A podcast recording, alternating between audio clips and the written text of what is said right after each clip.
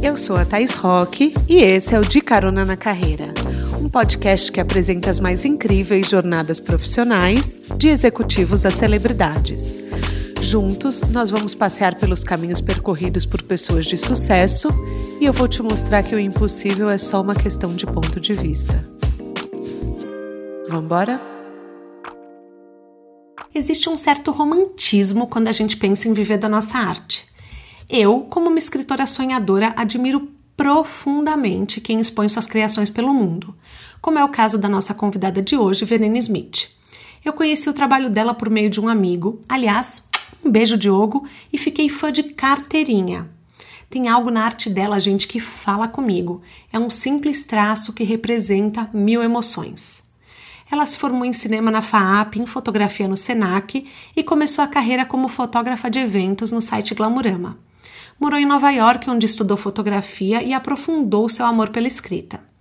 Ela começou a compartilhar a vida no Instagram em 2010 e em 2015 o novo diretor criativo da Gucci, Alessandro Michele, viu sua arte e se apaixonou. Desde então ela já fez diversos projetos com a marca e faz parte da famosa Gucci Family. Mas os projetos não param por aí.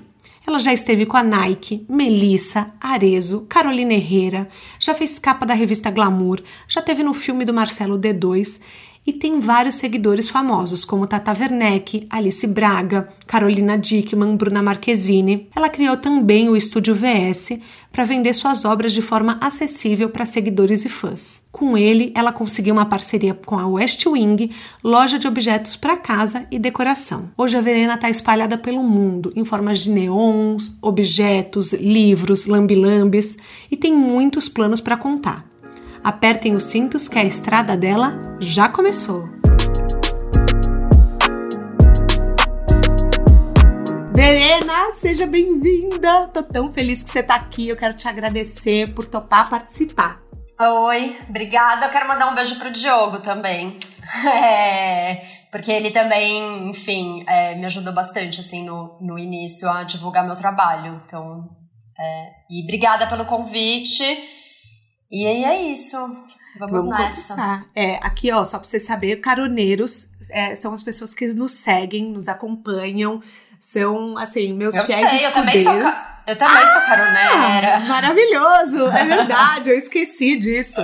Você comentou comigo já. É. Bom, você conseguiu o que muita gente considera raro, que é ter sucesso como artista visual no Brasil. Conta pra gente, depois de quanto tempo que você conseguiu viver da sua arte? Olha, eu sempre fui, na verdade, freelancer no sentido de que eu trabalhei muito tempo fotografando, né? Então, depois que eu voltei de Nova York, eu fiz vários trabalhos um pouco já tentando colocar um pouco mais da minha identidade, é, tentando imprimir já essa coisa do preto e branco, em alguns trabalhos de fotografia. Né? Não eram as, as palavras, é, mas já era um pouco do, do meu trabalho, eram bem lá no comecinho. Então, assim, eu sempre, de uma certa forma, é, vivi do que, né, do, do, do, do que eu faço, né, da, da minha arte mas é, dos, desses trabalhos mais né, recentes, essa coisa das palavras, de fato, de cinco, mais assim, mais é, intensamente de cinco anos para cá. Então, assim, eu comecei a, a fazer né, mais desses, desses trabalhos, é, viver mais, mais desses trabalhos das palavras mais recentemente. Mas eu acho curioso, né, essa coisa do, do sucesso porque às vezes a gente acha que o sucesso está super atrelado com a grana, né?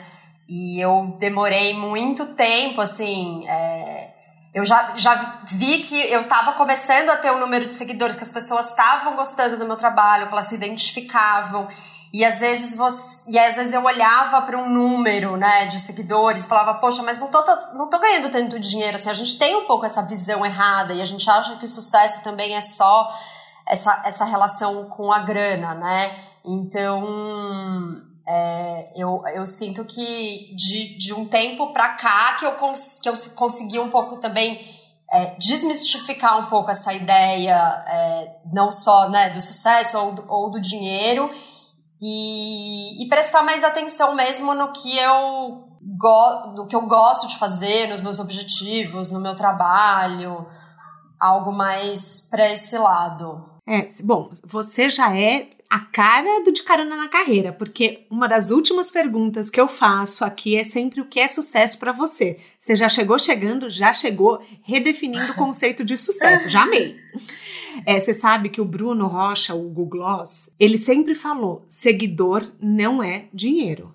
Então, é. não quer dizer nada. É. Ele, ele tinha milhões de seguidores já no perfil do Google Gloss.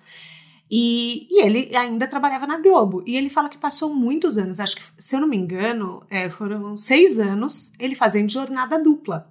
Então, ele ia para Globo, trabalhava no Caldeirão do Hulk como roteirista, uhum. e nas horas vagas ele ia a, abastecendo o perfil de informações do Google Gloss. Então, é, é muito legal você trazer isso, porque às vezes a gente também tem uma ilusão de que eu preciso bombar na internet, de que Total. eu preciso ai, nossa, eu preciso ter muitos seguidores, senão eu não vou ser relevante. Ou até tem gente até que compra seguidor. Exato, exatamente. Para transparecer uma imagem de sucesso.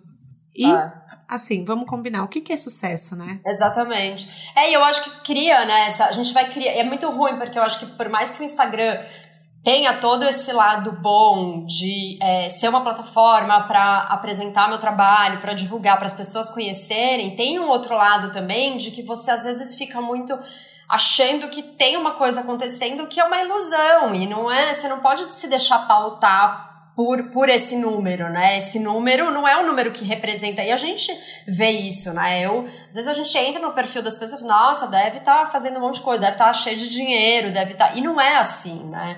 E aí, mas eu acho que assim, eu, eu comecei a. Tiveram alguns, por exemplo, de mais de um tempo pra cá, e às vezes eu fazia um trabalho maior. Ganhava uma grana, aí eu falava, nossa, que legal, tô começando a pegar trabalhos maiores, né? Uhum. Que faziam, né? Que, é, e aí eu falava, bom, agora eu tenho mais aqui cinco meses que eu consigo viver com essa grana. Então, é, para mim, obviamente, eu sou é, uma pessoa que eu, eu sou artista, né? Eu sempre, apesar de ter irmã, pais, irmão e namorado, administrador, economista, eu sempre tive uma relação difícil com o dinheiro. É, e, mas eu sempre, obviamente, vi, assim, paguei as minhas contas. Graças a Deus eu sempre tive o meu pai, meu pai sempre me apoiou. Então, o meu pai sempre me ajuda assim. Então, eu tinha esse resguardo ali, mas eu uhum. também nunca me acomodei. Mas então eu ia ganhando um, um, um, fazer um trabalho maior e aí ficava bem, mas eu nunca deixei disso, ah, então beleza, agora eu não vou fazer mais nada. Não, eu sempre fui é, me puxando e querendo cada vez mais e, e, cada vez mais. Mas eu acho que é de pouco tempo pra cá também, na verdade, né? A gente olha, eu, enfim, é, é de pouco tempo que eu, não sei, é, tô um pouco mais satisfeita, acho que não é feliz, mas satisfeita mesmo com um pouco, né, trajetória, coisa financeira, enfim. Uhum. Como, mas como que tudo começou assim? Qual que foi a primeira palavra que você riscou? A primeira, obviamente que eu nunca vou esquecer, que é a, a, uma, a palavra que é em inglês, que é forgive e forget é o forgive é o esquecer, forgive, o forgive é o perdoar e o forget é o esquecer. E eu tava, na verdade, ouvindo uma música e, e aí na, na, na letra da música, uma música do LCD Sound System, e aí na letra da música tinha. E aí eu parei para pensar, falei, nossa, são palavras que elas têm uma grafia tão parecida, mas elas têm significados, né, e sentidos tão é, diferentes e aí eu, sei lá, risquei na hora, fiz na mão, não tinha nada da máquina, fiz na mão. E falei, nossa, que. E aí eu comecei a pensar em várias outras palavras e, e perceber um pouco esse, esse universo de. É, da quantidade de palavras em inglês e português com, com, com grafia ou com sentidos parecidos. E aí, enfim, aí comecei a. Começou esse mundo de ressignificado, né? Começou. Nossa. Isso foi em 2000. Isso foi em 2013. Eu, 2013, quase 2014, que eu comecei a, a, a, fazer as palavras. E aí eu fiz muitas ra rapidamente, assim, mas eu já fiz. É, eu acho, eu tenho um bolo, eu acho que eu já tenho umas quase umas 400 palavras, assim. Porque tem muita Caramba. coisa que às vezes eu faço, é, tem muita coisa que às vezes eu faço para trabalho, é, e não, e não posto, então é, tem muitas coisas às vezes que estão guardadas que eu nunca postei, mas eu tenho muita palavra, frase, palavra.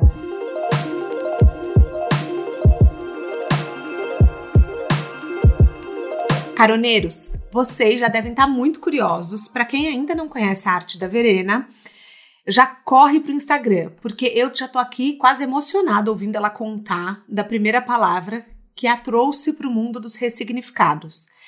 São aqueles posts que você olha, respira fundo e fala: caramba, isso aqui tem uma história por trás. Verena, você compartilha suas redes sociais para o pessoal já começar a te acompanhar durante o episódio? Claro, é Verena Smith, né? Arroba Verena Smith.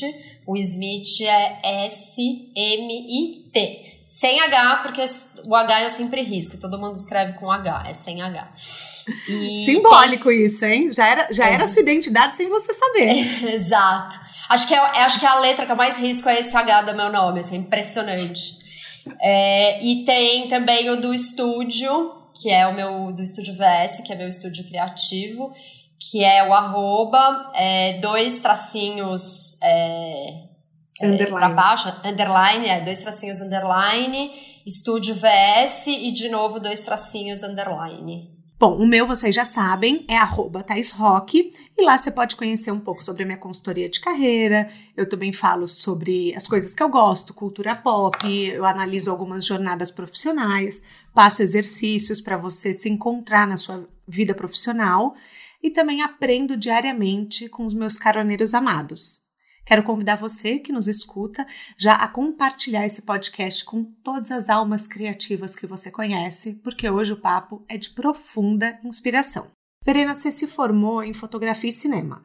Me explica um pouco, assim, como que isso afeta e influencia o seu trabalho hoje em dia? Hoje eu consigo olhar para essa para minha formação e, e, e para mim fe, faz muito sentido, né? É, claro, na época que eu estava fazendo as faculdades, é, teve um momento que eu comecei a me aproximar e gostar mais da fotografia, tanto que eu até pensei em sair do cinema. E depois eu falei, não, vamos lá, é, vou fazer as duas.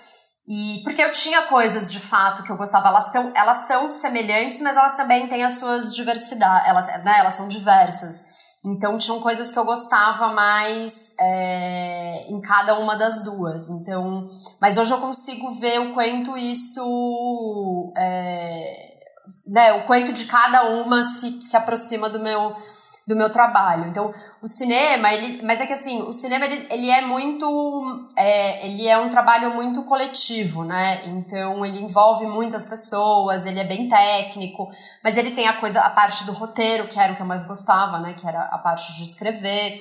É, tinha a parte da fotografia, é, da edição. Então, tinham coisas que eu gostava. Eu gostava muito de estar no set mas ao mesmo tempo eu fui descobrindo que o meu trabalho e que eu me sentia muito mais confortável é, atrás um pouco atrás das câmeras, porque é, não tá. conseguia muito bem trabalhar em equipe, né? Por, enfim, por, por por conta do meu perfil. E sim, cada um tem um ritmo, né? Exato. E porque eu também descobri, o cinema ele é muito técnico, né? Ele é, ele é muito pautado por decisões que você tem que tomar antes, que você faz uma planilha. Ele é pouco intuitivo, né? O documentário talvez ele é um pouco mais intuitivo.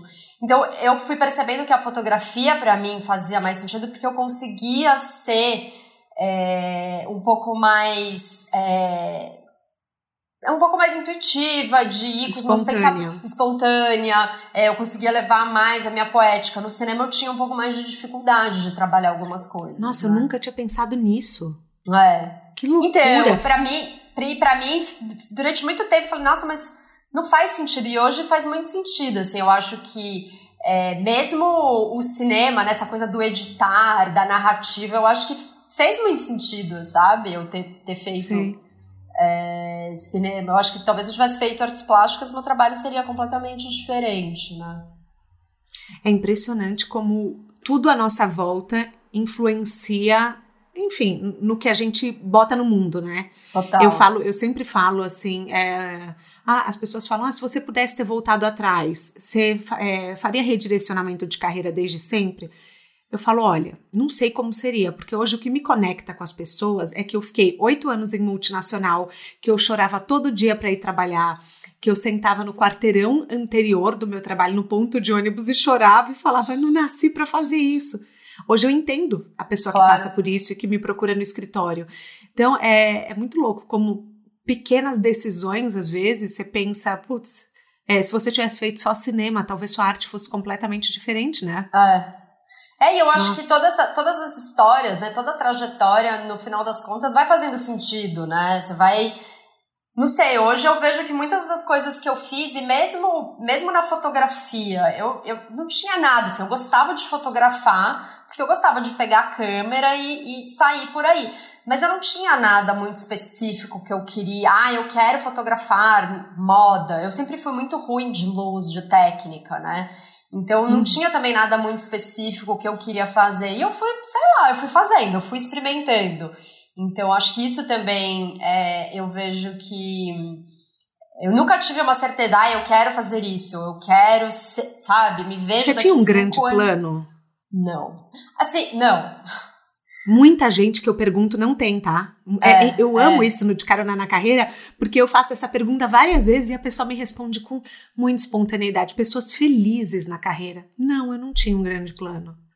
E eu não, acho isso uma liberdade, acho, sabe? É, eu acho que eu tinha uma, uma, uma aspiração e uma vontade de construir algo mas não algo muito definido. Hoje eu sei que eu, eu, hoje eu pauto muito mais meus planos, hoje eu sou muito mais objetiva porque acho que depois de ter né, quase 10 anos aí fazendo é, um trabalho mais direcionado, eu vejo que sim, eu posso pensar nesses planos, o que, que eu quero fazer mais objetivamente.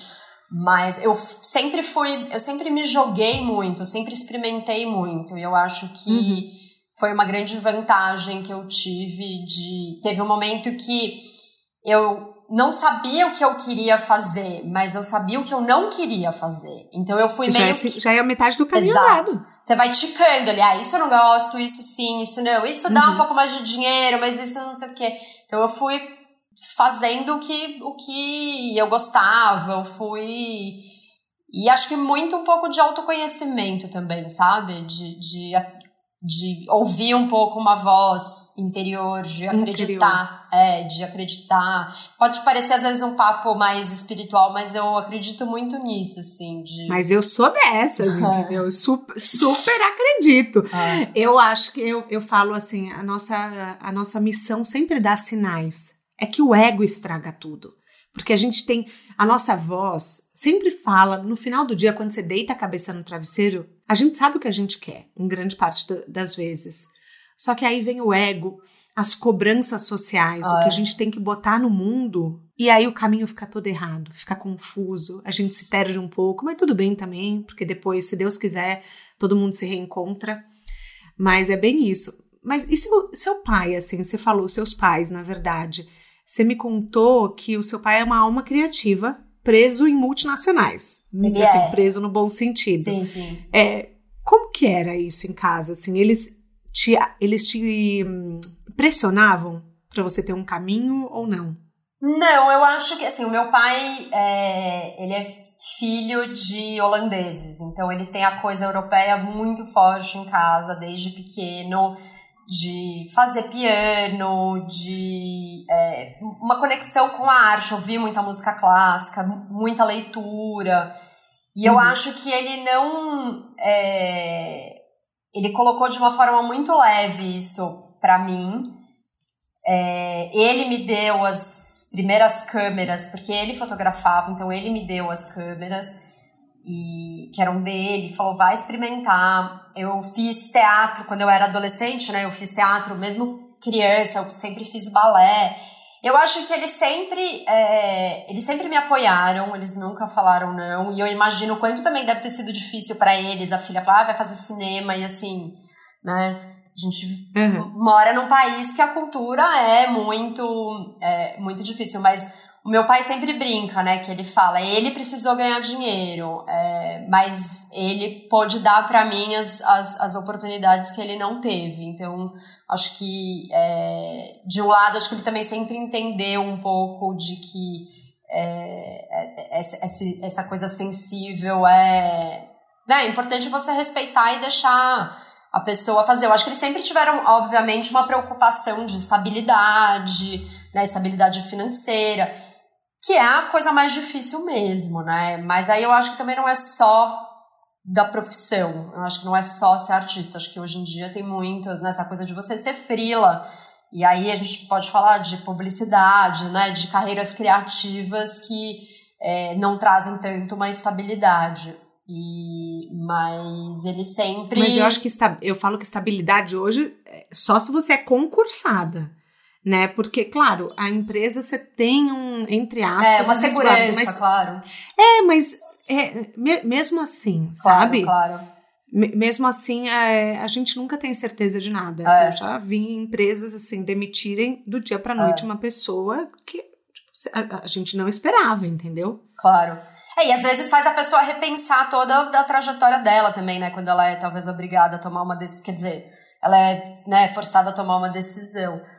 Mas eu é, vejo. A vida sabe o que faz, é, mas nem sempre é fácil, né? É. Sim. Mas os meus pais sempre. Então, eu fiz uma exposição em Nova York em 2018, que foi uma individual, e eles foram super fofos, sabe? Quando eu fui. Quando eu morei em Nova York também na minha formatura, eles foram. Então, obviamente, esse tipo de apoio, assim, é, me ajudou muito. Nunca me deixou é, eu nunca me acomodei com isso e eu acho que eu sempre usei isso como uma vantagem. Beleza, eu vou me jogar e eu vou experimentar porque eu tenho o meu, sabe, eu tenho ali uma segurança de que se nada der certo ali eu posso contar com o meu pai. Que eu acho que é muito bom e eu me sinto muito privilegiada. Óbvio que teve um momento que eu tive que dar um passo de falar, tá, eu tenho essa segurança, mas eu não, isso, eu não vou me acomodar com isso, né? Eu quero uhum. cada vez mais poder criar as minhas coisas sem.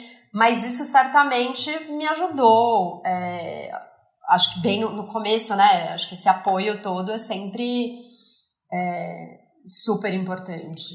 Sim, é o, o, apoio emocional mais do que o financeiro, né? Porque é. eu falo que a nossa percepção de mundo é, vem da percepção de mundo muito dos nossos pais. Claro. Então, se você chegasse em casa e seu pai falasse para você, olha, engenharia que é carreira, o direito que, que é o certo, dificilmente a gente estaria aqui hoje tendo essa conversa. Claro.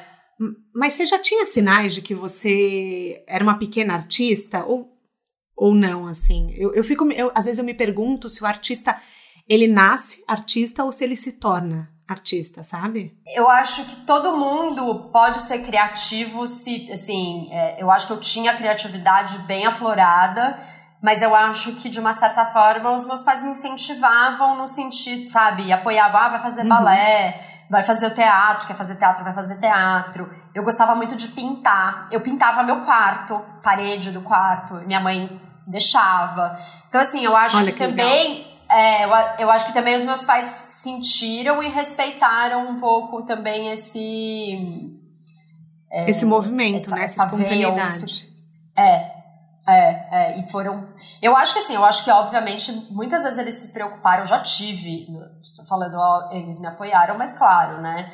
A gente vai tendo um atrito ou outro aqui, uma coisa ali de preocupação, mas hoje em dia eu vejo que é, é, é fundamental, assim. E acho que essa coisa das, da, deles terem carreiras mais estáveis também me, me ajudou a. a né, meu pai sempre fala: poupa, poupa, guarda dinheiro. Então, né, acho que também tem esse outro lado mais racionalzão, assim. Em 2010, você começou a postar o seu trabalho no Instagram. Era uma época que as pessoas mal usavam o aplicativo. Imagine então para postar job, para postar trabalho. Era uma coisa assim. Eu lembro que eu entrei a primeira primeira conta que eu tive no Instagram, que eu, aliás, eu perdi a senha dessa conta, é, foi em 2009. Então, da onde que veio esse insight de você compartilhar trabalho no Insta? Como você sempre se preocupou assim com marca pessoal? São duas eu perguntas diferentes, eu sei, já me antecipei, mas me conta. Não, eu, sei, eu sempre. Não, eu acho que eu, eu, eu sempre, desde, assim, tô no Instagram desde que eu tava em Nova York, né? E eu acho que eu sempre tive uma coisa de. É, é, uma, é uma plataforma. É uma plataforma de fotografia. E eu estava em Nova York estudando fotografia. Então eu tinha uma questão estética já de postar é, com uma preocupação. Não eram, não eram trabalhos, mas era ali, tinha uma coisa ali do meu dia a dia. Eu nunca postei, sei lá, comida, é, selfie, porque eu nunca me senti confortável também nesse lugar. Eu acho que eu sou muito, de uma certa forma, muito introspectiva e, e eu, eu preservo muito um pouco da minha vida é, pessoal. E acho que isso sempre foi um pouco assim. É verdade. E também a, o, fotógrafo, muitas vezes, ele tem aquela coisa. É, é, é o olhar da, do, do fotógrafo para o mundo, né? Tem muito isso também, né?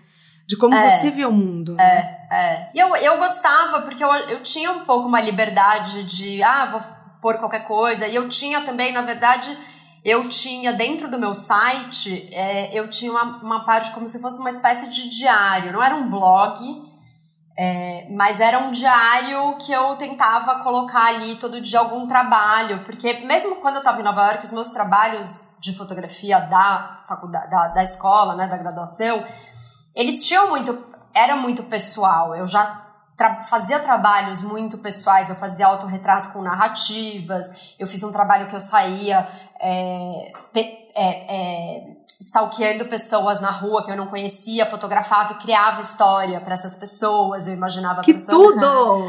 É. E então eu acho que eu sempre os meus trabalhos, mesmo fotográficos, eles tinham uma coisa um pouco mais pessoal, mais melancólica, e eu postava isso nesse dentro desse site, dentro do meu site que era uma espécie de diário.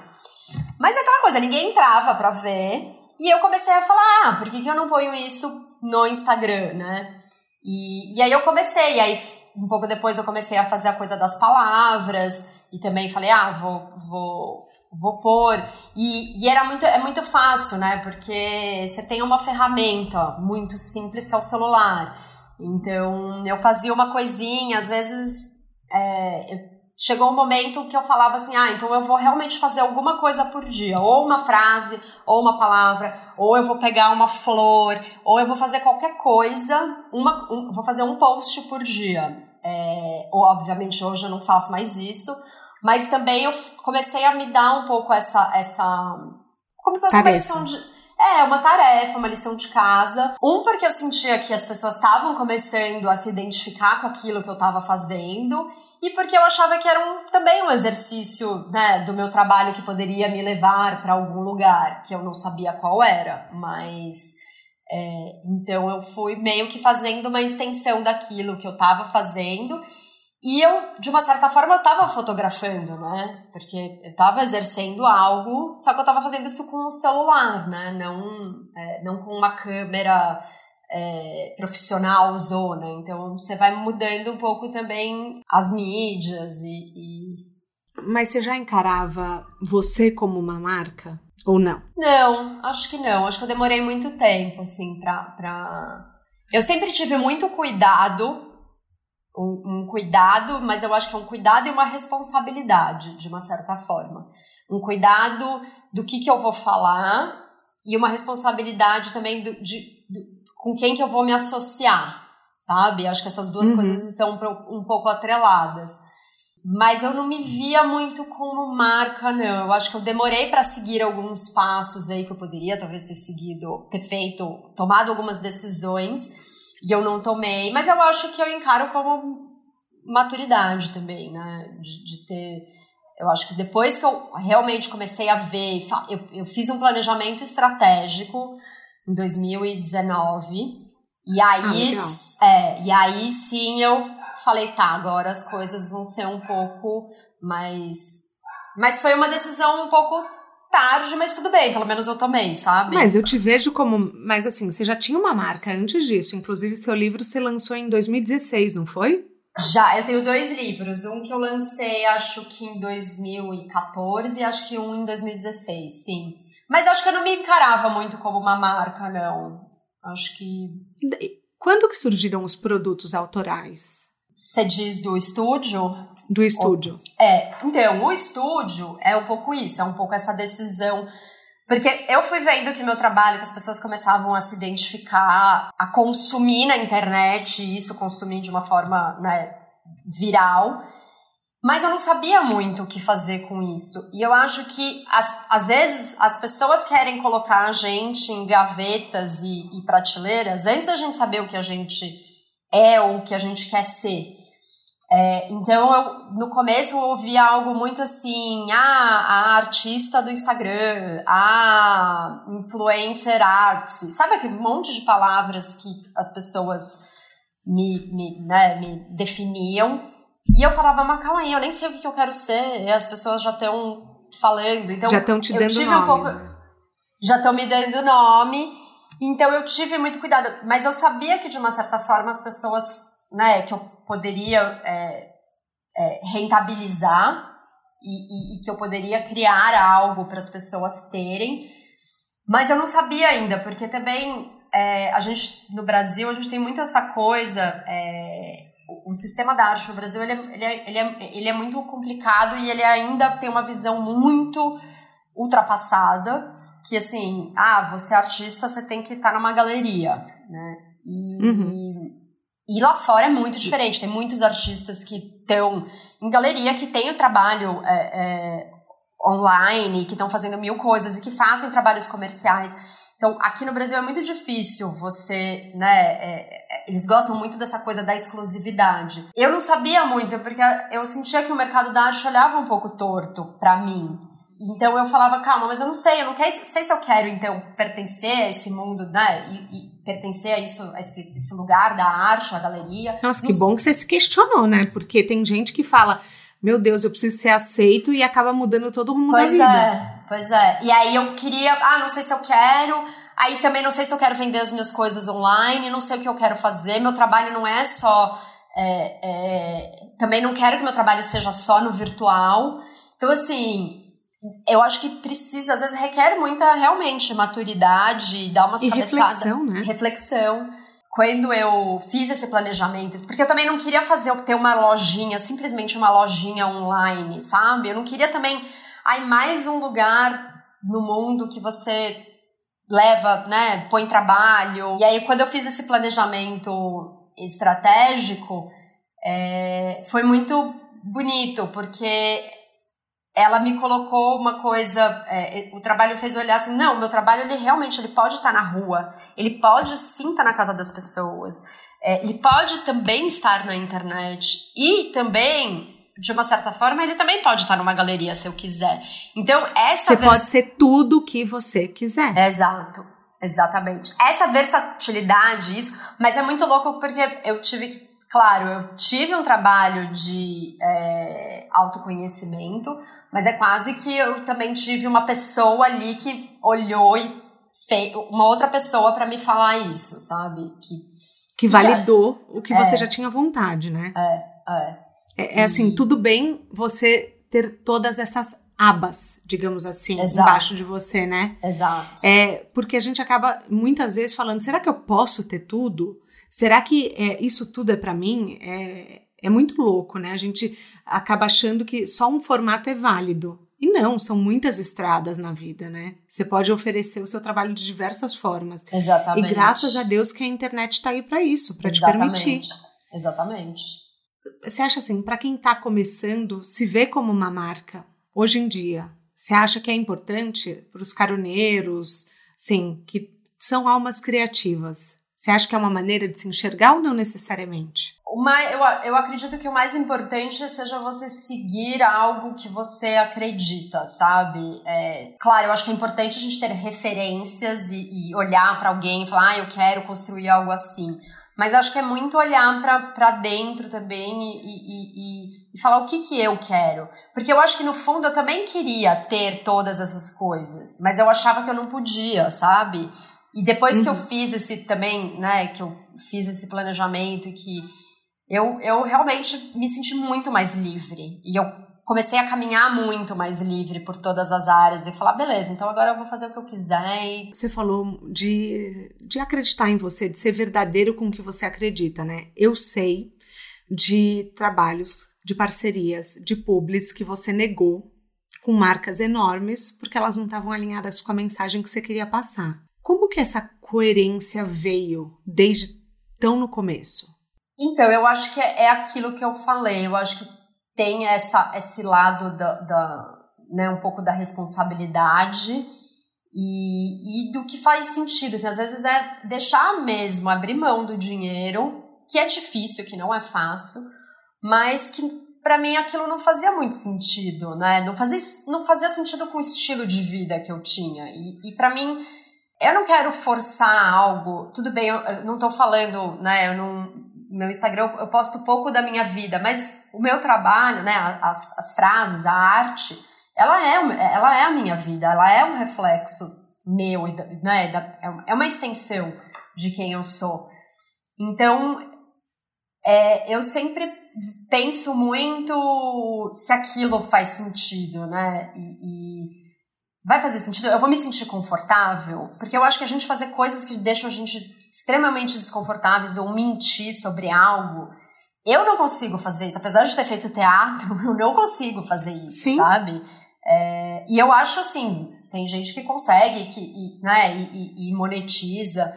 Então, eu prefiro muito mais é, ganhar, né, ou é, ganhar dinheiro ou fazer um trabalho para uma marca e aí postar, né, e, e, do que, sei lá, só falar e, e de uma certa forma é, imprimir ali um, um, uma é, uma vida que, que eu não tenho, que, que não eu é não acredito e que não é a minha, sabe? E eu acho que eu, eu penso muito nisso. Eu trabalho no centro de São Paulo, eu, sabe? A gente mora no Brasil. Eu olho muito para nossa realidade. Eu acho que não dá para a gente ser, sabe, é, incoerente ou é, isso sempre eu tento seguir essa coisa mais, é, mais sei lá, mais humana mesmo. Que eu acho que, né? Eu, eu, eu, me afeto muito com as coisas. Eu sou muito sensível com as coisas. Eu choro. A gente vê isso na sua arte eu acho que não, não são nem escolhas, acho que, não sei dizer assim, não acho que... É natural. Que são escolhas, exato, é meio natural, uhum. é, é, já vem e falou, não, isso não, isso não faz sentido, isso, essa não sou eu. E você acha que foi isso que atraiu, por exemplo, uma grande marca como a Gucci no começo? Foi essa coerência, essa transparência, essa sensibilidade? Conta pra gente, porque os caroneiros devem estar curiosos. Não, a, a história da Gucci, assim, é, eu demorei muito tempo pra. Quando eu recebi o e-mail, eu não acreditei. Sabe quando vezes você recebe, né, uns e-mails, um monte de coisa, fala, ah, não, não é, sei lá, é fake, sabe aquelas coisas, sei lá, deve ser uma conta na Índia, X, assim. E eu fui dar um Google no nome do cara, que era um, um diretor de marketing global. E eu falei, não, não é possível. E aí eu fui dar um Google era verdade, assim, eu olhei o LinkedIn, ele era, eu falei, nossa. E foi, é, obviamente, é maravilhoso, né? Eu não acreditei, acho que para mim, a partir daquele momento, você chega, né, você fala, caramba, de fato, você tá jogando pro mundo uma coisa que você não tem a menor, menor noção do controle, né? Aquilo, é, você não sabe quem que vê, para onde aquilo tá indo, é incrível. E aí foi demais, assim, foi... É, eu sou muito, assim, eu sou, sou, muito feliz porque eu acho que a Gucci hoje em dia é uma marca, uma das marcas mais é, incríveis de moda, não só, obviamente, pelas roupas, mas por toda a ideia, né? O Michele, ele é muito... É, ele é, é, também isso, eu acho que ele é muito coerente com ele, com a uhum. personalidade dele, é, com o mundo que a gente está vivendo. Então, o tipo de, por exemplo, nos desfiles agora na pandemia, é, ele criou, teve um que era como se fosse um reality show, você viu? Eles estavam fazendo as fotos do, da campanha e eles espalharam várias câmeras pelo, pelo lugar. Assim, é maravilhoso, ele é muito genial. É, que legal. é uma coisa meio Big Brother da moda, você fica lá assistindo. Então tinha câmera na sala de maquiagem, tinha câmera onde eles estavam é, comendo. Então, assim, você via todo, toda a movimentação.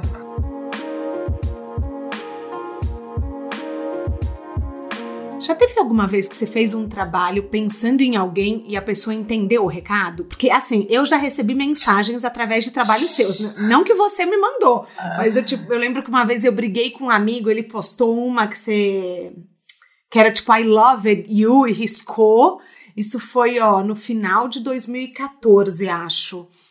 É, e eu, ah, tipo, Erased, eu não lembro o que que era. Ah, foi uma que foi triste. Foi uma que foi triste. Já aconteceu com você de você mandar uma mensagem e a, ou não mandar e a pessoa achar que era pessoal? Não, às vezes, não, as pessoas, não para elas, mas eu já recebi muita mensagem: você tá bem? Tá tudo bem com você?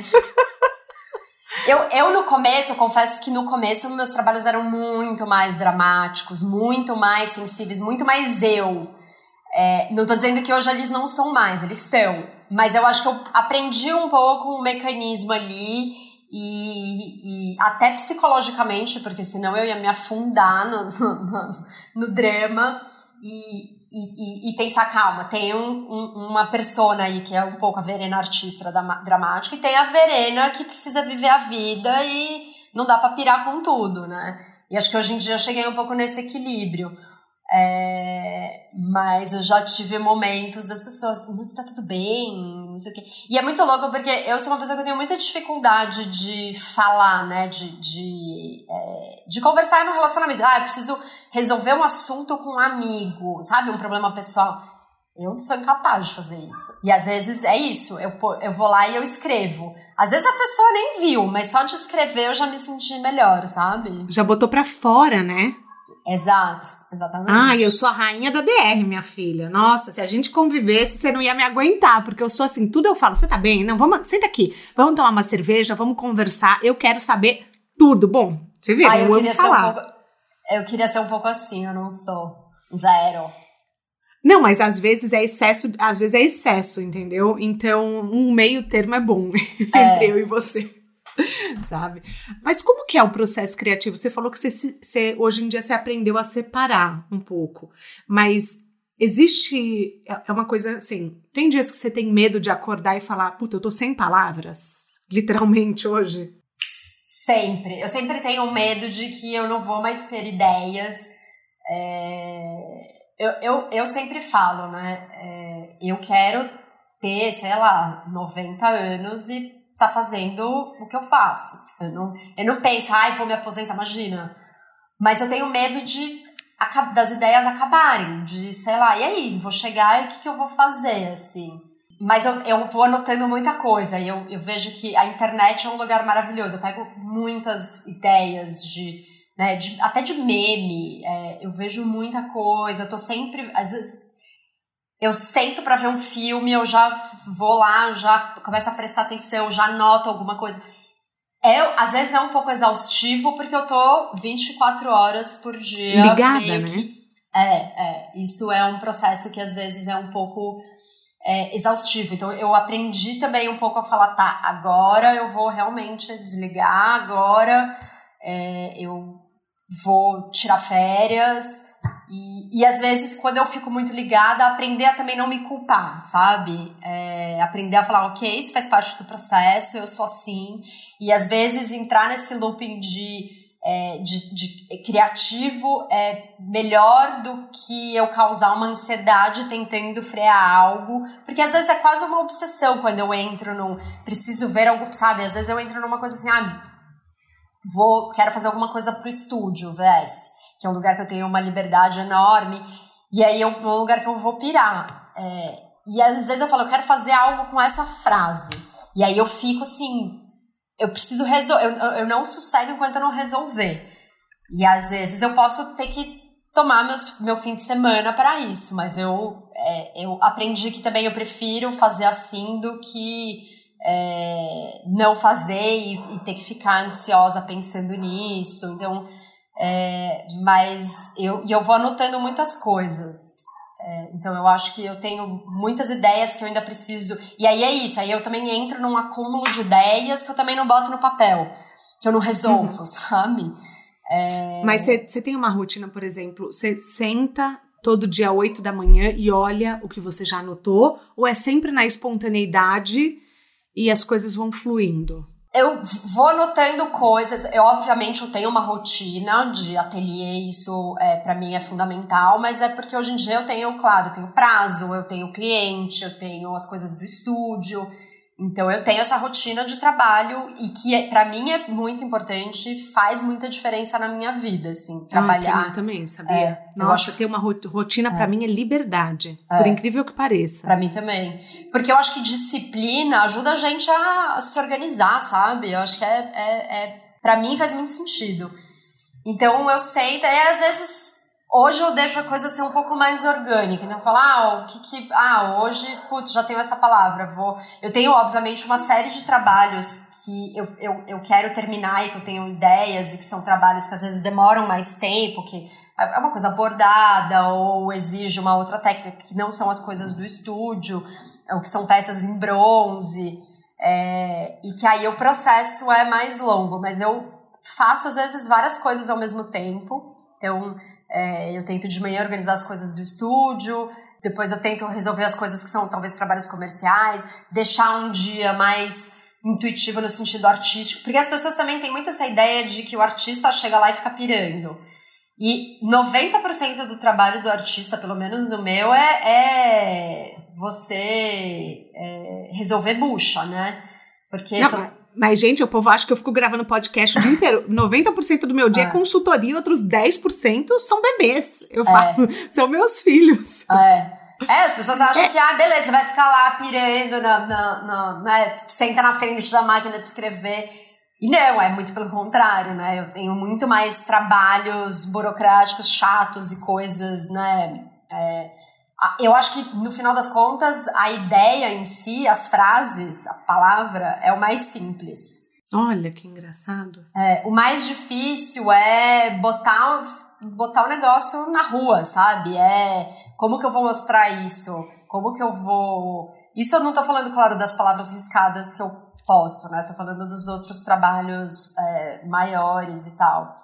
É, então, o mais difícil é você, porque daí você não depende, coisas maiores não depende só de mim, né? Depende, né? Eu preciso achar um parceiro, um fornecedor, é, é, tem um Por tempo. exemplo, os lambilambis. Exato, o, o projeto dos lambis, dos Conta outdoors. um pouco para os caroneiros, é, como que surgiu? Porque assim, eu sei que a pessoa compra um lambi, você manda para ela, marca a pessoa, ela sabe que tem um lambi em São Paulo que foi é, pago por ela e você doa uma cesta básica. Você fica com zero reais desse projeto. Então, caroneiros, saibam que assim é uma doação do seu tempo, da sua arte, enfim, do seu intelecto. Da onde surgiu essa ideia? Então, o Tudo Vai Pulsar, inclusive, para quem quiser, vou, posso fazer propaganda aqui do projeto? Deve! gente, é, é pra gente falar da sua carreira. Vamos bombar todos os arrobas e sites possíveis. É, o tudo, é arroba Tudo Vai Pulsar. É um projeto que eu pensei ele agora na, na pandemia porque, enfim, na pandemia eu, eu fiquei muito, eu produzi muito, né? O que é, eu acho que esses momentos fazem a gente refletir sobre né, muitas coisas. E eu fiquei, obviamente, angustiada, ansiosa. E, e aí eu pensei, meu ateliê é no centro, né? E eu moro em Janópolis, eu vou todo dia a pé. E eu comecei a ver que, de fato, né? Enfim, você lê jornal, eu comecei a ficar muito é, me senti muito impotente, tipo, o que, que eu posso fazer? E ao mesmo tempo queria fazer algo que as pessoas pensassem um pouco no coletivo, né? Porque eu vejo que hoje em dia as pessoas querem tudo, ah, eu quero ter, eu quero fazer, quero comprar algo porque eu quero ter para mim na minha casa. E aí eu criei o, o, o Tudo Vai Pulsar como uma ideia de que é uma frase super forte, né? Que eu acho que também ajuda a gente a pensar nesse nesse momento para ajudar né, a, a, superar. E, e aí falei, bom, pode ser um, um projeto de, de arte urbana colaborativo. E aí pensei, bom, é, as pessoas podem, eu, eu, é, em vez da pessoa ter o Lambi para ela, eu imprimo, ela diz lá que ela quer colaborar, então tem um site, eu criei um sitezinho lá, ela entra, põe o nome dela e ela faz essa doação, né? E eu sou, eu coloco lá bem de uma forma bem transparente no, no site os valores, o que, é o preço da cesta básica, quanto que é a impressão do lambe, as taxas de cartão. E aí a pessoa faz, essa, faz, a, faz a compra e, e aí eu vou, eu, eu colo o lambe dela na rua, eu falo para ela onde tá esse lambe, eu tiro uma foto e, e tagueio ela, para ela saber aonde tá esse, esse, esse lambi que é dela, mas que ela generosamente está doando para a cidade, para as outras pessoas também passarem e verem. E, e, e, com isso também ela vai ajudar a fazer uma, né, uma família a pulsar, a se alimentar. Então tem esse, é, esse contexto um pouco social também. Que lindo. E, uhum. Parabéns. É, é, é, obrigada. É um projeto que eu gosto muito. Assim, a gente teve, eu tive o apoio da prefeitura, da, da Secretaria de Cultura, né? Que, uhum. que, porque eles falaram, vamos, acho que, acho que é legal, mas vamos ter um volume aí, vamos.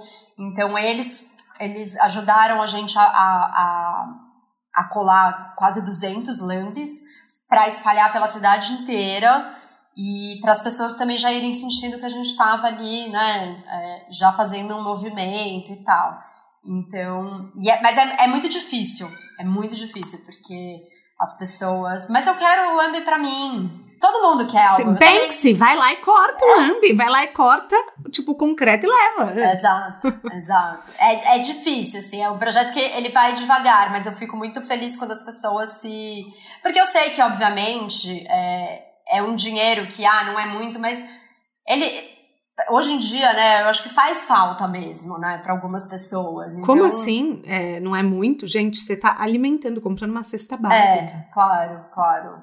Mas às vezes, né, é, não sei, eu fico pensando, claro, ajuda quem pode, ó, claro, né? Mas. Claro. Uhum. É, mas eu, é um projeto que eu, eu colei uns aqui na minha rua, e todo dia eu passo, eu olho para eles, assim, eu fico. É, acho que ocupar a rua é Fica muito, feliz, né? É, é, dá uma sensação gostosa de, de que tem algo meu ali que eu tô. É, eu, eu, eu, coloquei, eu coloquei eles numa banca de jornal aqui. E daí eu encontro o moço da banca todo dia. E aí um dia ele me parou na rua e falou assim, você não sabe, tem três pessoas que já me pararam que querem o Lambi. Aí eu falei, olha, eu não posso dar, porque é um projeto da prefeitura, porque se eu for dar, né...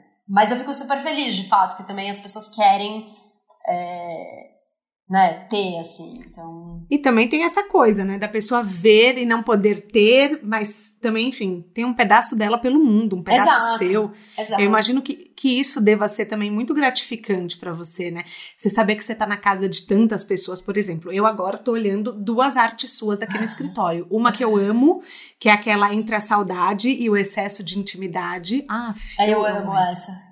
Amo. É, eu amo Depois também. eu posto caroneiros no Insta. E o apetite de futuro, que é o prato. Sim. Então, assim, eu, eu, imagino que deva ser muito simbólico também você saber que você tá na história das pessoas. É. Né? Eu gosto então... muito. Tem muita, tem muita gente que me escreve falando, ai, é, esse, esse, esse, seu post, ou essa sua palavra me ajudou, eu tava no momento assim, é, ou fulano me mandou. É, as pessoas tatuam muito, que eu acho, assim, surreal. Eu fico feliz. Surreal! Assim, Você é, na pele da pessoa para é, sempre. É. Que louco, não tinha pensado nisso. Mas eu acho que eu criei um pouco o estúdio também. Claro, eu gosto de ter é, é, um, um, espaço que eu tenho uma liberdade, né, para fazer o que eu quiser. Mas a ideia era um pouco assim, eu acho legal que, né, às vezes as pessoas fazem pedido, eu mando, sei lá, para Portugal, para o México, para para a Itália e eu falo caramba é, meus trabalhos estão no mundo isso é, é, criatividade não tem fronteiras não aliás eu ia contar para os caroneiros que hum, eu, eu fiz uma arte com a, com a, com a Verena para dar de presente pro Diogo quando foi aniversário dele foi assim que a gente começou a conversar então, todo mundo também que quiser uma arte personalizada, dá para encomendar no site do Estúdio VS. Então, se você. É. Ela, e é tão, é tão sensível que, assim, ela não faz uma arte qualquer. Você conta uma história e o que ela sentir dessa história, ela cria uma arte personalizada. Então, fica a dica para quem quer dar presentes únicos e traduzir histórias, é o, momentos inesquecíveis. É o Correio Elegante, esse o nome Ah, eu amo esse. Eu é. amo, e até porque não envelope Nossa, eu choro, você não tem ideia. Não, você não tem ideia, eu choro, assim, as pessoas escrevem histórias, assim, eu, eu realmente me emociono, assim, porque... E acho que é muito legal, é, é isso que eu acho, eu acho muito verdadeiro, que as pessoas se abrem para mim e elas estão confiando. Nossa, eu me abri eu total, escrevi história. tudo, blá, blá, blá, o que o jogo significava para mim, tudo, enfim, né? É. O pessoal abre o coração, porque é para você sentir, é, é. né? É, e eu acho muito especial que as pessoas confiam em mim para isso, sabe? Para uhum. levar uma mensagem para outra, né? Um correio elegante, tipo uma declaração de amor para outra pessoa. Então, me sinto super responsável de ser essa mensageira. Mas eu gosto muito desse projeto, eu acho super é, especial, assim. A gente tem um ditado famoso que é quem vê close não vê corre. Eu amo falar esse ditado aqui no De Carona na Carreira. Para quem, assim, quer começar a vida criativa, qual é o erro mais comum que você acha? Que a gente puder falar, evite acontecer isso. Ai, eu, eu acho que às vezes os erros são bons, sabe? Eu acho que os erros Sempre! Vezes, eu acho que os erros são super. fazem muito parte da gente, assim, os tropeços. É, tem essa, essa frase, né? Tropeçar. Tropeçar também é caminhar, né? Então, nos tropeços você, você é, é, também é caminhada, você chega lá. Mas não sei, não consigo pensar em algo muito. É, eu acho que. Que dá para evitar, assim... de repente, antecipar. Você fala, olha, presta atenção nisso, já que você está começando a carreira. Eu, eu acho que é um pouco isso. Você acha que é um pouco tentar blindar um pouco as vozes exteriores, sabe? Do que o sistema quer te. É, que você tem que ser assim porque todo mundo falou que para ser é, um, um, artista você tem que seguir assim, assim, assim, sabe? É, eu acho que essas coisas são muito é, importantes. De que você não precisa ouvir ninguém, você tem que ouvir o seu, a sua vontade. Você acha que o seu trabalho é sorte? O seu sucesso, né, na verdade. O seu sucesso é sorte, trabalho duro ou um pouco dos dois? Um pouco dos dois e um pouco mais de um tudo aí. De, de que tem sorte, acho que tem é, trabalho duro, acho que tem paciência. Que acho que paciência é uma coisa importante também para você ir. Né? Mandou bem. Paciência é muito importante. É paciência, tem uma coisa. A gente planta e não sabe quando vai colher. É, né? é. Acho que tem. Acho que tem uma coisa muito importante também que é bons contatos. Eu acho que isso é. Não importa a área que você quer, né? Mesmo na arte, essa coisa do networking é super fundamental. Você ter bom relacionamento, você conhecer pessoas é importante. Eu acho paciência. Construa o seu, né? É, é. Paixão, eu acho que também é fundamental, sabe? É... Disciplina. Uh... Putz, um monte de coisa, eu acho. Voltando lá para o nosso papo do começo, que a gente falou de sucesso. O que, que é sucesso para você hoje? É, eu acho que o sucesso é ter essa liberdade de não precisar é, ouvir vozes ou querer é, achar que tem que entrar em algum, é, né, caber dentro de alguma gaveta. Acho que sucesso é ter essa liberdade, ter um conforto também para, acho que é, tomar decisões. Acho que hoje em dia posso falar não para muitas coisas e isso são coisas, é, né, falando mais de coisas financeiras, de trabalhos que às vezes antigamente eu tive que fazer, eu não estava tão afim, mas porque porque tem isso também, eu tenho uma responsabilidade, mas obviamente que tem alguns trabalhos que você fala, não, eu vou ter que fazer porque é, sem, sem que aquilo vá, não seja algo que eu não acredite. Mas uhum. eu acho que é ter um pouco essa, essa eu acho que liberdade e, e, poder fazer, sabe, liberdade de poder fazer as suas escolhas e de, e de ter um pouco essa quase uma paz também, sabe? De não ficar se sentindo culpada por, ah, eu tenho que fazer isso, tenho que fazer aquilo. Acho que é muito mais isso, assim. É, esquecer um pouco as vozes exteriores. A gente tem um quadro aqui que chama Pneu Furado, que eu acredito que as melhores histórias vêm dos perrengues e que todo mundo tem um pneu furado no meio do caminho. O que, que você considera que foi um erro profissional seu que te ensinou o que nenhuma escola te ensinaria? Eu acho que não sei se foi um erro, mas eu acho que essa coisa de eu ter demorado demais para criar o estúdio, né? Às vezes racionalizar muito, ah, eu preciso é, amadurecer, eu preciso, ah, acho que tem que fazer sentido. Às vezes muito isso também não é bom. Então acho que às vezes eu fico pensando se eu tivesse é, feito, é, não tivesse demorado tanto também nas minhas é, decisões, teria sido talvez um pouco melhor, sabe? Não me arrependo, mas é, eu acho que se eu tivesse feito, talvez. Tanto que hoje, assim, é, é muito isso. Assim, hoje eu não demoro muito pra, sabe, se eu recebo uma proposta, se eu recebo alguma coisa, eu não deixo muito o negócio esfriar, sabe? Eu já tento resolver e falar, não, vou fazer. É, porque é isso, eu acho que a pandemia também me mostrou um pouco isso, sabe? Não dá pra gente falar, ah, beleza, depois eu, depois eu vou, depois eu faço. Aí, é, depois tem uma pandemia, fecham todas as coisas, a gente não consegue fazer nada. Então, não é nem só procrastinar, né? Mas eu acho que é ficar adiando por muito tempo decisões. Às vezes você tem que pular na piscina e falar, meu, vou, tô com medo, mas eu vou, sabe? Eu não tenho certeza, Sim, mas eu preciso mesmo. ir. Uhum. Vai com medo mesmo, é, é, eu, é. Esse movimento é muito importante, né? A gente se movimentar. Mesmo que nem você falou, eu não é. tinha um grande plano, mas eu tava fazendo. É. Isso eu escuto muito aqui no podcast.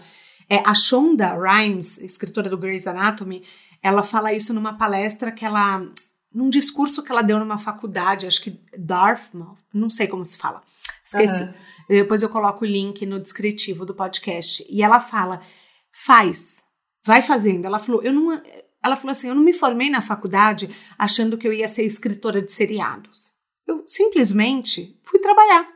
Claro. Então eu fui vivendo uma experiência após a outra e isso me trouxe também a, é, a, as oportunidades que me levaram a escrever. Mas é, é, é ir vivendo, né? As é. experiências da vida te trazem mais do que os sonhos, muitas vezes, né? Total. Do que só sonhar sem agir.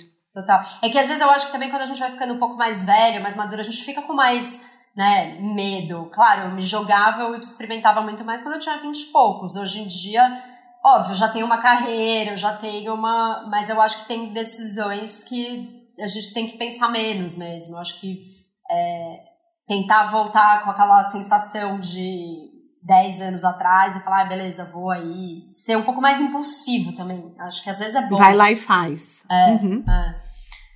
Na sua mala de viagem, quais são os planos para de repente 2021 ou 2022? Tem algum plano que você pode compartilhar com a gente? Agora eu tenho muitos planos, muitos. Eu quero, é, eu tenho um projeto de intervenções é, urbanas para São Paulo, que é um projeto que eu já estou fazendo faz uns dois, três anos e que vai ser bem especial e acho que vai ser bem legal também, talvez estar tá vivendo, fazer ele num momento é, pós-pandemia, porque acho que ele ainda vai demorar um pouquinho para acontecer. Eu estou numa fase de, de captação de parceiros, e inclusive se alguém tiver interesse, é só me mandar e-mail. É, e, Maravilhoso, é isso mesmo. Faça a sua propaganda. Eu falo que e, a gente nunca sabe quem tá ouvindo o podcast. Entendeu? Exatamente. Ué, eu postava as coisas no Instagram e o Michele tava lá olhando o meu trabalho. Então, vai. Gucci Family, é isso aí, arrasou. É, é. Então, eu tenho esse projeto que é muito especial e, e ele é, tem junto ali um, um, uma outra, é, um, um, trabalho audiovisual também que, que eu quero fazer junto. É, eu tenho um plano para o estúdio VS de ter talvez um espaço físico dele ali, uma, uma galeriazinha, é, mas talvez daqui um ano, dois anos. E eu quero muito fazer um livro das palavras, assim, um, uma bíblia, assim, com todas as palavras, meio coffee table book, sabe? Para as pessoas Ai, que lindo, em casa. Sim. É, isso eu quero muito fazer. É, acho que quando eu fizer 10 anos de palavras, que é 2000... Começo de 2022 eu já vou começar a pensar um pouco mais é, concreto. Mas, enfim, tenho muitos planos, muitas coisas que eu quero... Que delícia. É, que eu quero é, fazer. É isso aí. Depois você manda pra gente compartilhar, hein? Claro. Por último, um livro, um filme, um TED, um documentário que mudou sua vida, não precisa ser relacionado à carreira, mas assim, o primeiro que vem à sua mente. Eu penso muito no livro do Viva Vaia, que é o livro do Augusto de Campos, que é poesia concreta, que é muito o que eu onde eu respiro, me inspiro que foi um livro que é, me apresentaram ele no, minha, no meu segundo semestre de faculdade de cinema, na aula de Teoria da Comunicação, que é um livro do Augusto de Campos, que é mestre da poesia concreta. E eu, quando vi, eu tenho esse livro até hoje, ele está extremamente desbotado, destroçado, e eu levo ele, é, olho ele com frequência, porque eu acho que o Augusto é realmente a minha referência. E a referência, uma das referências mundiais né, de poesia concreta. A gente tem no Brasil uma história muito forte de, de da poesia concreta. Eu acho que esse livro, assim, é, foi bem impactante, assim. É, e eu lembro que quando eu lancei o meu livro, o, o segundo, o Eu, Você, eu fui um dia na livraria, acho que foi na livraria da Vila, e tinha lá poesia, e o meu livro estava do lado do livro dele. Ah, você não chorou? Ah, óbvio. Chorei, postei no Instagram, uma coisa assim. Fiquei super é, feliz, assim. E eu já fui em algumas palestras dele, assim, eu fico admirando ele de longe. Ele é um senhorzinho, assim. E acho que esse livro é bem. Acho que é bem, bem significativo para mim. Muito legal. Tem algum TED, algum filme que você pense? É, eu amo muito documentário. É, eu gosto muito. Eu gosto muito do Herzog. Tem um, um, filme dele que é O Sonho das Cavernas Esquecidas, Cave of Forgotten Dreams. Que é um, eu, eu gosto muito de caverna, arte rupestre, né? Porque acho que a arte rupestre não é aquela arte que os caras faziam há trocentos mil anos atrás que mostra que realmente a arte é uma, uma coisa nossa, assim, que é natural nossa, que a gente precisa se, Legal. se, se expressar. É. E aí essa, essa caverna é uma, é uma a caverna de Lascaux, na França, e que foi descoberta em 94, que é uma coisa meio louca, assim, uma caverna que existe há mil anos e eles só descobriram em 94. E o Herzog foi o único, né, o Herzog é um documentarista alemão, um dos mais famosos, assim, e ele foi fazer é, esse documentário ele só podia deram só autorização para ele ele foi ele só podia acho que filmar três horas por dia assim na caverna porque no, né tinha que preservar para não danificar a luz, é uma né? coisa de, uhum. de preservação e o filme assim é maravilhoso assim tem muita gente que vai achar chato porque é um documentário sobre uma caverna sobre caverna sobre a arte rupestre e, e tem muitas cenas que ele só filma a, a, arte, né? E tem a voz dele narrando, mas eu, eu acho assim maravilhoso, maravilhoso. E ele bota muita poética nas coisas e, enfim, acho que é isso. Eu queria dar uma dica para os caroneiros que me veio agora, enfim, então quando me vem eu falo, os caroneiros sabem. Tem um mini doc do Jim Carrey chamado I Needed Color. Você já viu? Não, não vejo.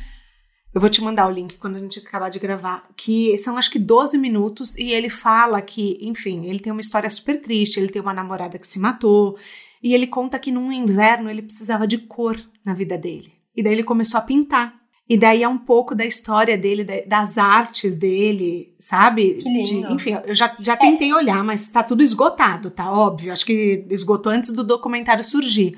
Mas é um pouco da, das criações dele, assim. Que legal, eu sabia que ele estava pintando, mas não sabia que tinha um documentário, eu quero ver. Eu vou te mandar, é bem, bem legal. E, e, você vê assim, a gente tá tão acostumada a dar risada com ele que quando você, você se depara com uma profundidade como a é. arte, a arte é, é, é, uma, é uma expressão mais profunda do seu ser. É. Então, quando você olha aquilo, você fala: caramba, tá tudo isso dentro dele. Eu vou te mandar, muito legal. É. E, Caroneiros, o link tá no descritivo.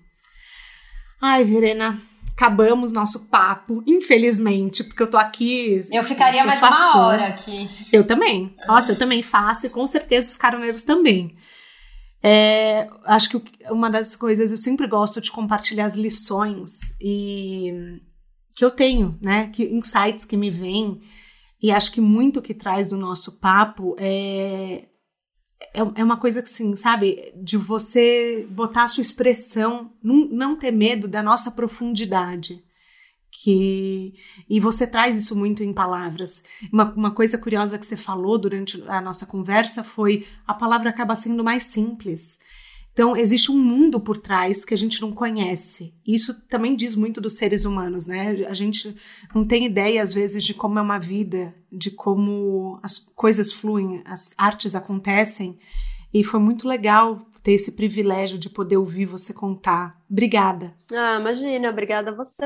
Espero que é, é, isso, eu sou melhor, obviamente, na escrita do que na fala. Às vezes eu me perco um pouco nos meus pensamentos, mas espero que tenha sido é, inspirador. Para to todo mundo viva o máximo potencial, seja qual for a escolha profissional. Também essa questão do vai lá e faz. Tome isso como se você precisa de um empurrão para ter coragem de fazer algo seu, faça. É esse, é hoje, é esse momento, sabe? Compartilha é. de novo suas redes sociais. É o arroba Verena Smith. É, lembrando que o Smith é SMT sem H. E as redes, a, a, o Instagram do Estúdio VS é arroba dois underlines Estúdio VS e aí dois underlines de novo. O De Carona na Carreira ele tem a consultoria de conteúdo do Álvaro Leme, pesquisa e apuração da Vitória Zanetti, sonoplastia e edição do Felipe Dantas e a identidade visual do João Maganin. As dicas que a gente abordou durante a nossa conversa estão todas na plataforma que você nos escuta no descritivo do podcast. Bora lá no Insta falar mais sobre o episódio de hoje? A gente volta na próxima semana com mais um de Carona na Carreira. Um beijo grande!